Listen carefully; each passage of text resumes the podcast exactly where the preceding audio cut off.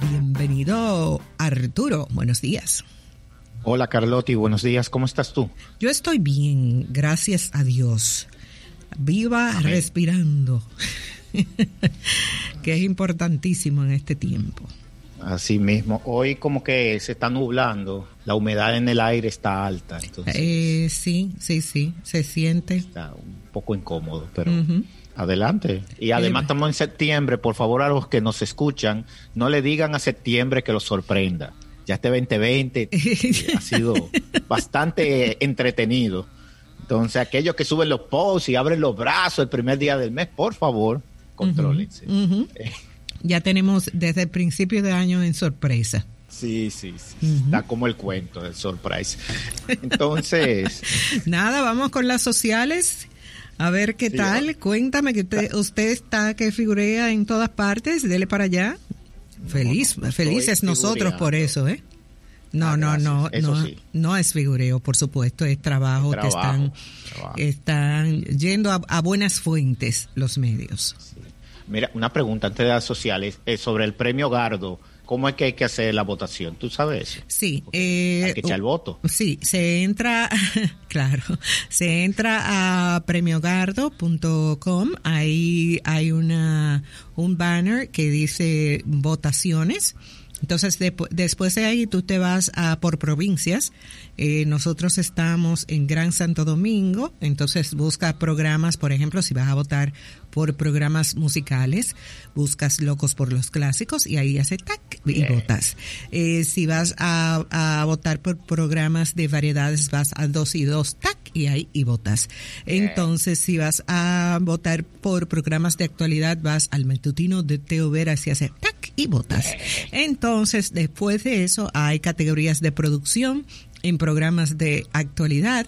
Entonces ahí está Alan Bourdier y hace, tú haces tac y votas. Está la producción de musical y, y, y busca producción de Locos por los Clásicos, Carlos Di Peralta, pap y votas. Y Bien. después los conductores y así, así, así. ¿Te pareció muy buena la explicación? ¿Te Eh, sirvió? totalmente interactiva. Eh, a los manamane- a los manamaneros ausentes y presentes, por favor, voten, honorables.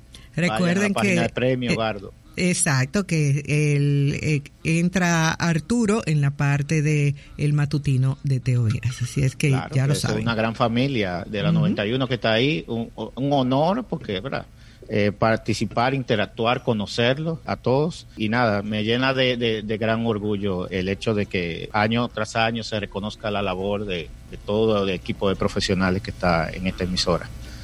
Sí, Entonces- y bueno, estamos en prenominaciones. La- las nominaciones dependerán de quienes eh, votaron por nosotros, pero un orgullo inmenso el año pasado, a ver, o este año, porque fue Este año. Sí, fue, sí, fue, fue hace poco, pero eh, nada, recibir el, el, el galardón y, y yo sé que, que desde donde esté, Don Teo nos está viendo y sonriendo porque, eh, bueno, hicimos honor a su trabajo de tantos años.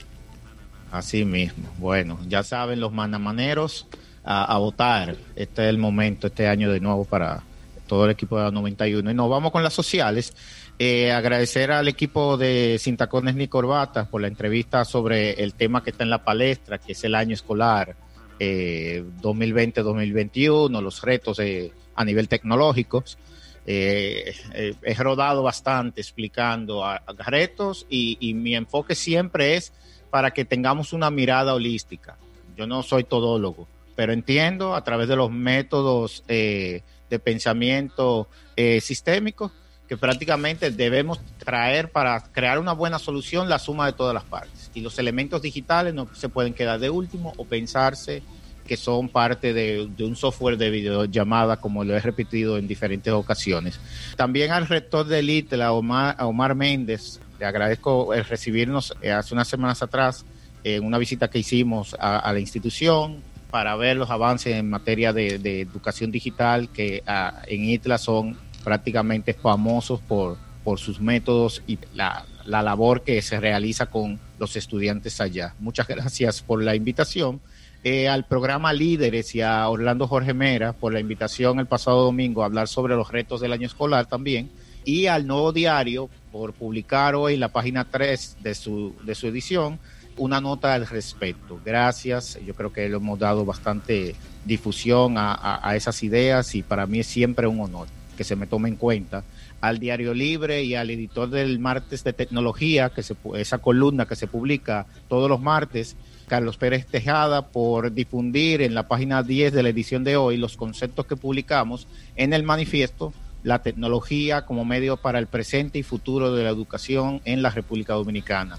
A propósito de ese manifiesto, la semana pasada lo publicamos en Amazon, en versión, en versión Kindle, y ah, eh, logró alcanzar Sí, logró alcanzar la categoría de top bestseller, número 3 en política en español, número 18 en educación de college and university y número 112 en, en, materiales para escuelas y enseñanza. Para mí un honor, me he sorprendido eh, el, el, el, hecho de que por lo menos nuestra, nuestros planteamientos eh, hayan llegado tan lejos. Y también les digo a todos los manamaneros y, oyentes del matutino que, que, por favor las ideas, estamos en una época tan hermosa donde existe la amplia difusión del pensamiento. Si usted tiene algo que decir, no que gritar, no que insultar, algo que proponer, hágalo. Existen suficientes medios digitales para nosotros poder hacer planteamientos que puedan ser tomados en cuenta. No se quede callado. Pero cuando diga algo y, comunique, hágalo con valor. Y usted va a ver que eso va a caminar solo. Hasta aquí las sociales. Eh, bueno, vamos entonces a entrar a tema, universalizar el acceso a las tecnologías digitales para enfrentar los efectos del COVID-19. El recientemente publicado informe especial es el séptimo de una serie que elabora la Comisión Económica para América Latina y el Caribe, CEPAL, sobre la evolución y los efectos de la pandemia de COVID-19 en América Latina y el Caribe. En él se examina el papel clave de las tecnologías digitales en la pandemia provocada por el coronavirus y cómo las brechas de asequibilidad y velocidad de redes profundizan las desigualdades, vulnerabilidades de la población de la región. Asimismo, se analizan los avances y limitaciones de la digitalización y se revisa cómo las soluciones digitales reducen el impacto de las medidas de contención del virus, como la cuarentena y el distanciamiento social. El documento propone además medidas en el área de la conectividad y la economía digital para una reactivación inclusiva. Bueno, es un tema para pensar. Ese informe de la CEPAL es importante que lo descarguen universalizar el acceso a las tecnologías digitales para enfrentar los efectos del COVID-19. Y primero hay que abordar alrededor de los avances y limitaciones de la digitalización en la pandemia. Y es que las tecnologías digitales han sido esenciales para el funcionamiento de la economía y la sociedad durante la crisis de la pandemia de la enfermedad por coronavirus, que ya conocemos todos, COVID-19. Las redes y la infraestructura de comunicaciones se utilizan de manera cada vez más intensiva para actividades productivas, educacionales, de la salud y de relacionamiento y entretenimiento. Los avances que se, preveía, se preveía que demorarían años en concretarse se han producido en pocos meses y eso es una realidad en ese aspecto, las soluciones digitales en áreas como la salud, la educación, el comercio y el trabajo tienen un papel preponderante en la lucha contra el COVID-19, ya que facilitan el distanciamiento físico y viabilizan cierto funcionamiento del sistema socioeconómico, aunque los chicos de Villa Agrícola consideran lo contrario. Reuniendo todo de noche. Entonces, los datos de movilidad durante los primeros meses de las cuarentenas, según la CEPAL, muestran un mundo paralizado en lo físico, pero no en lo virtual. Los datos de desplazamiento de las personas en el inicio de la cuarentena muestran que en los países de la región la concurrencia a locales de ventas de alimentos y farmacias disminuyó un 51%, a establecimientos de comercio de productos no esenciales y esparcimiento cerca de un 75% y a lugares de trabajo alrededor de un 45%. Gran parte de la población mantiene medidas de aislamiento como forma de prevención obligatoria o voluntaria. Aunque nos quejemos del toque de queda, está trabajando, está funcionando. Hay que dejar que esto avance. Importante, amigos oyentes, el desarrollo y la adopción de soluciones tecnológicas están condicionadas por factores estructurales como una heterogénea estructura productiva, un mercado laboral con una marcada informalidad y precariedad, una clase media, perdón, una clase media vulnerable y un debilitado estado de bienestar, una infraestructura digital que según la CEPAL es deficiente y restricciones socioeconómicas al acceso y la conectividad. Todo esto nos deja pensando, entonces, ¿qué vamos a hacer? Entonces, importante es que hay que reconocer que la brecha de acceso profundiza las desigualdades. Y aquí recomiendo, haciendo un paréntesis, que busquen en acento.com.do un artículo de Tajira Vargas, la, antropóloga, que, que se titula Cuidado, Educación Virtual y Riesgos. Yo voy a estar compartiendo algunos artículos en mi Twitter porque Tajira en paralelo, luego de leer el manifiesto, me compartió una serie de artículos que ya ella había escrito sobre las realidades socioeconómicas y hay que leerlos. Hay puntos importantísimos que no se están contemplando. Y yo le puedo hablar del futuro porque ese es mi trabajo. Hay una realidad de desigualdad en República Dominicana que va a impedir el cierre de la brecha digital. Entonces, y con eso no podemos jugar. Entonces, hay un plan, hay un discurso del presidente eh, Abinader, sí, pero hay unas realidades entonces que hay que hacer los planes de trabajo para entonces ponernos manos a la obra en ese aspecto. Pero grande, grande, eh, hay muchas cosas que no se, no se les ha visto tomarse en cuenta. Hay muchísimas cosas que, que hay, hay muchos padres preocupados y el otro día eh, en Twitter compartía yo algunas de las preocupaciones que no son las que yo tengo, pero que he visto de muchas formas como, como las personas se quedan. Entonces me decían, tú sabes que siempre aparece alguien que, que dice, ah, entonces primero no quieren mandar los muchachos a la escuela y después no quieren clases virtuales. Lo que pasa es que no es tan fácil este eh, ni el acceso ni la conectividad ni la igualdad. Recuerda que hay muchísima gente que tiene que salir a trabajar. ¿A qué hora van esos chicos a estar haciendo todo todos sus trabajos? ¿Con quién van a quedarse? Y un montón de cosas. O sea, hay que verlo, hay que verlo. Sí, hay que tomar en cuenta eh, esa multicapilaridad que vivo mencionando. Y eso lo he aprendido de Tajira Vargas, que, ha hecho investigaciones de campo y, siempre me quito el sombrero cada vez que converso con ella, porque realmente da en el, en el clavo eh, y nos hace entender a los profesionales que vivimos en el futuro y en con una mente globalizada de que hay que resolver las brechas locales. Entonces, porque la conectividad es una condición necesaria para el desarrollo, aunque no suficiente para apropiarse, dice la CEPAL, del valor que generan las tecnologías digitales. En 2019, el 66,7% de los habitantes de la región tenían conexión a Internet. Eso es casi como la realidad dominicana. El tercio restante tiene acceso limitado o no tiene acceso a las tecnologías digitales debido a su condición económica y social, en particularidad con su edad y localización. Es decir, que esa es otra brecha también. Depende de dónde vivas y qué edad tengas, entonces hay una mayor brecha digital en ese sentido. Eh, si tú ves que yo estoy mirando hacia arriba en la cámara, es que tengo el, zoom en la pantalla que me queda en el centro de mando a la ah, izquierda. Tengo que mirar hacia arriba. Perfecto. No es que no te estoy haciendo caso. Está bien, no hay problema. No, no, es que, mira, este tema de las videollamadas es, eh, eh, complicado. Porque hay señales que uno emite porque está haciendo otra cosa en el entorno y, si la gente te malinterpreta, eh, es problemático. Tú puedes durar horas desenredando cualquier seña. Así es. para que sepan. Bueno, retomando el tema, entonces, desde el comienzo de la crisis del COVID-19, la demanda de servicios de comunicación de banda ancha se ha incrementado vertiginosamente.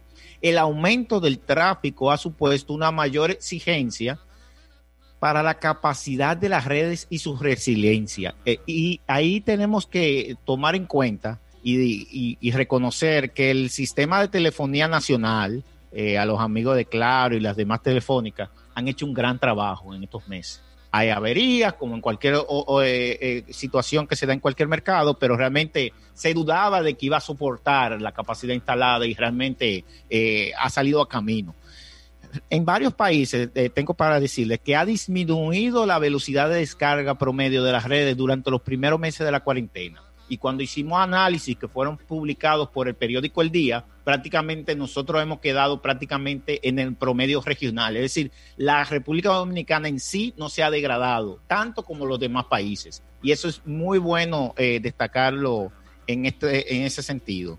Y se supone eh, que de acuerdo a los datos de la CEPAL, esto da, eh, esta situación ya se ha revertido en estos meses, ya para agosto.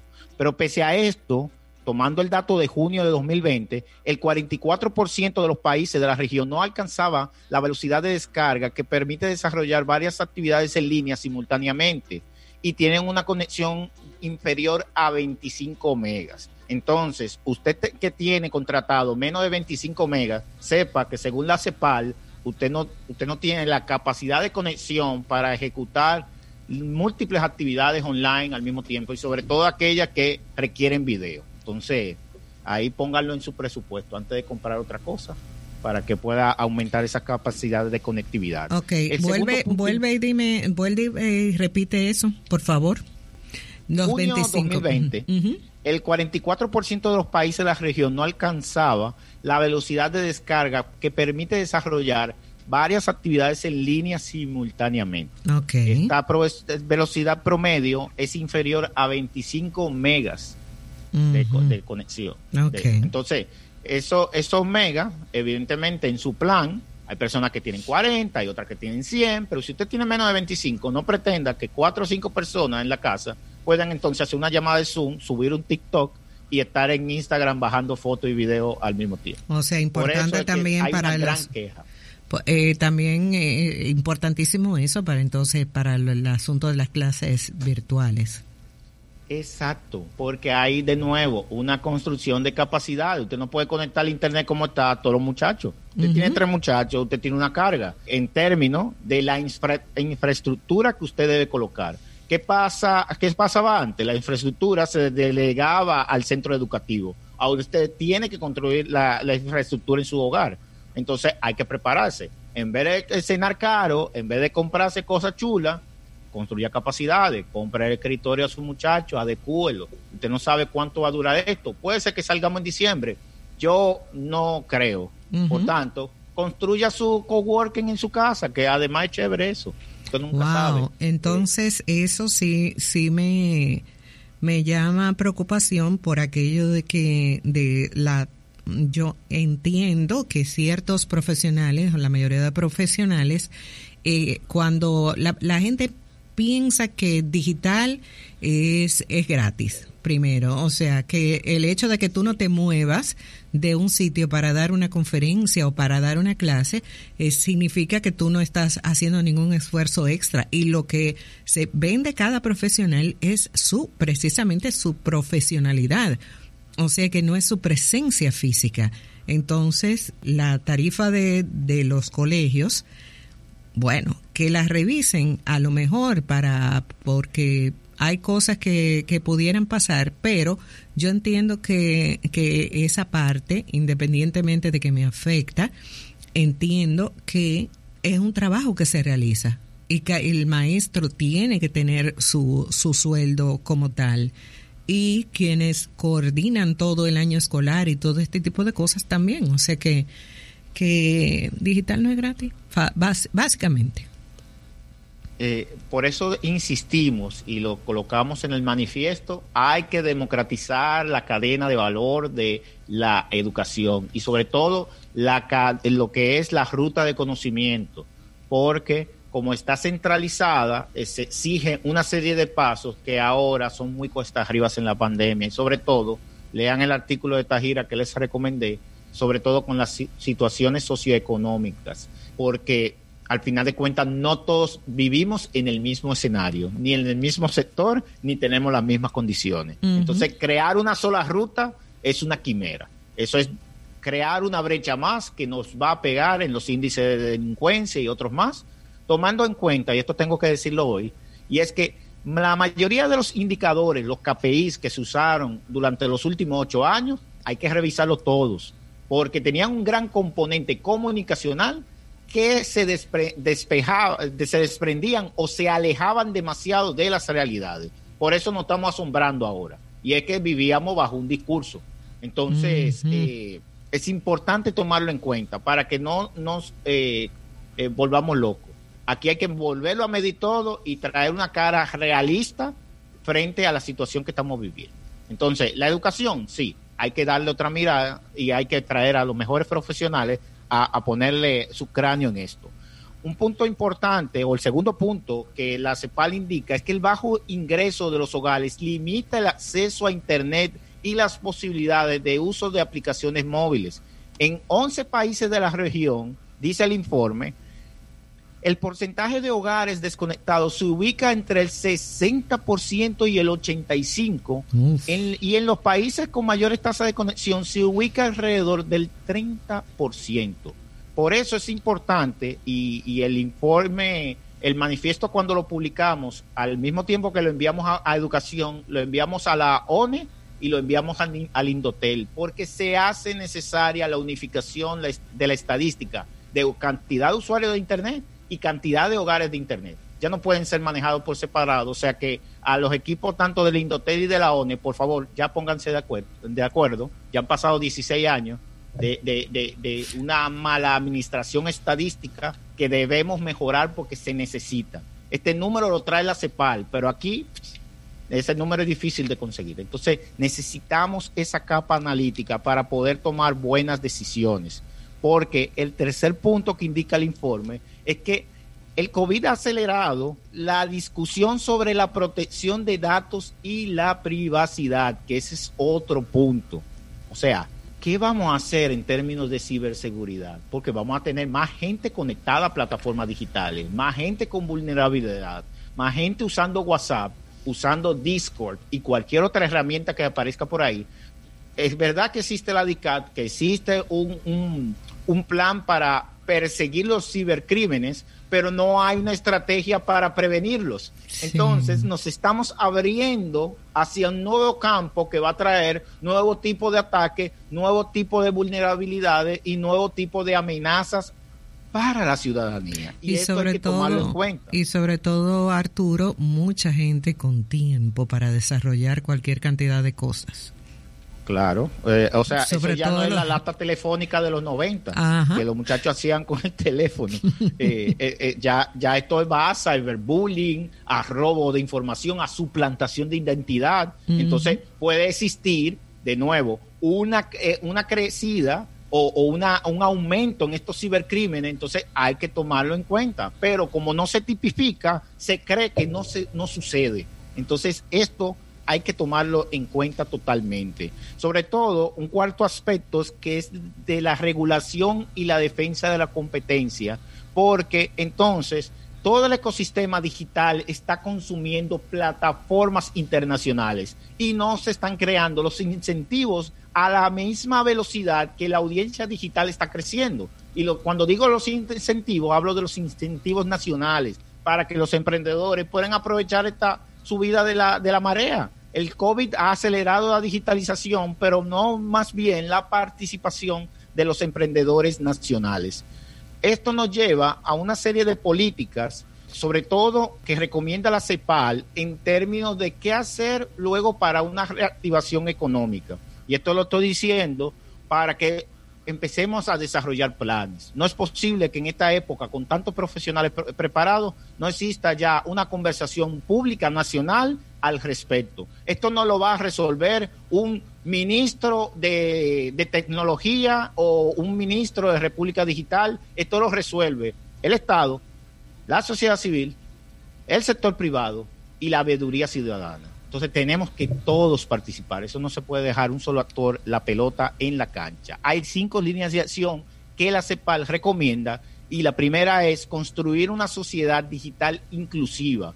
No hacemos nada con acelerar la digitalización si no incluimos a las personas, si no tenemos un enfoque de no dejar a nadie atrás. Y esto no solamente en términos de brecha digital, esto en términos de acceso a contenido, en términos de asequibilidad de los servicios de telecomunicaciones. Pagamos mucho impuesto y eso no es culpa de las telefónicas. Hay que revisar y yo sé que el Estado estamos en emergencia, hay que recuperar muchas cosas, pero es vale a inversa.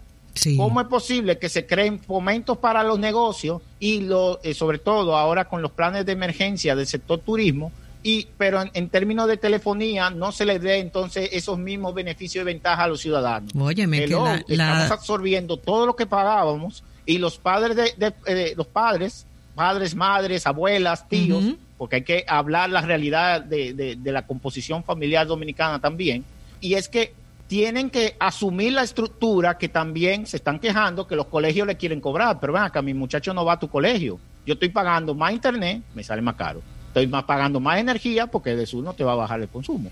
y así sucesivamente tenemos unos retos que a la hora de establecer incentivos estamos dejando de último a la población. Cuidadito con eso. Así mismo, y ese 10% de, de impuesto selectivo al consumo y el 2% del desarrollo de las telecomunicaciones, como que ya debieran revisarlo. Hay que revisarlo. Mi tenicio, mi amigo, el fantasma, eh, que nos acompaña eh, siempre de manera virtual, eh, estuvo publicando esto hace unas semanas atrás sobre vamos a revisar los impuestos. Ya que se están desmontando ciertas estructuras que tenían 16 años alimentándose de esos recursos, pues vamos a revisarlo. Este es el mejor momento. Yo sé que el Estado no quiere perder ingresos, pero hay que buscar, vamos a ponérsela fácil a los ciudadanos para que puedan construir su propio desarrollo. Además que, ya están perdidos muchos, hay, hay muchos que han perdido porque con el cierre de muchísimas empresas eh, se pierden impuestos. Hay que buscarle la vuelta porque tenemos que ayudarnos todos, definitivamente. Correcto. Hay un punto importante ya para concluir con el tema de ACEPAL y es que indican que hay que impulsar una transformación digital productiva, no del sector tal, no del Estado, productiva. Tenemos que ser productivos. Atención a todo lo que yo le decía de hace 10 años que había que reunirse virtual. Hola. Sí, mírennos aquí. Entonces, hay que ser productivo, no por boga, no por moda, sino que usted tiene que buscar una mejor versión de su negocio y la digitalización puede crear capas iterativas para ellos. Tercero, promover la confianza y seguridad digital. El dominicano es chivo de por sí y la baja tasa de bancarización esa, es ese nivel de desconfianza a las plataformas digitales locales. Cuarto, fortalecer la cooperación digital regional y ahí yo estoy totalmente de acuerdo con la CEPAL y lo estoy ejecutando a través de proyectos ya a nivel personal en donde me reúno con argentinos, con mexicanos, con colombianos. Hay que aprender de las realidades que están sucediendo. No traer a los consultores para acá. Nosotros aprender y desarrollar de acuerdo a nuestras realidades. Y por último, repensar, repensar el modelo de gobernanza digital en el marco de un Estado de bienestar digital. Y esa es la palabra que vamos a dejar para la próxima semana.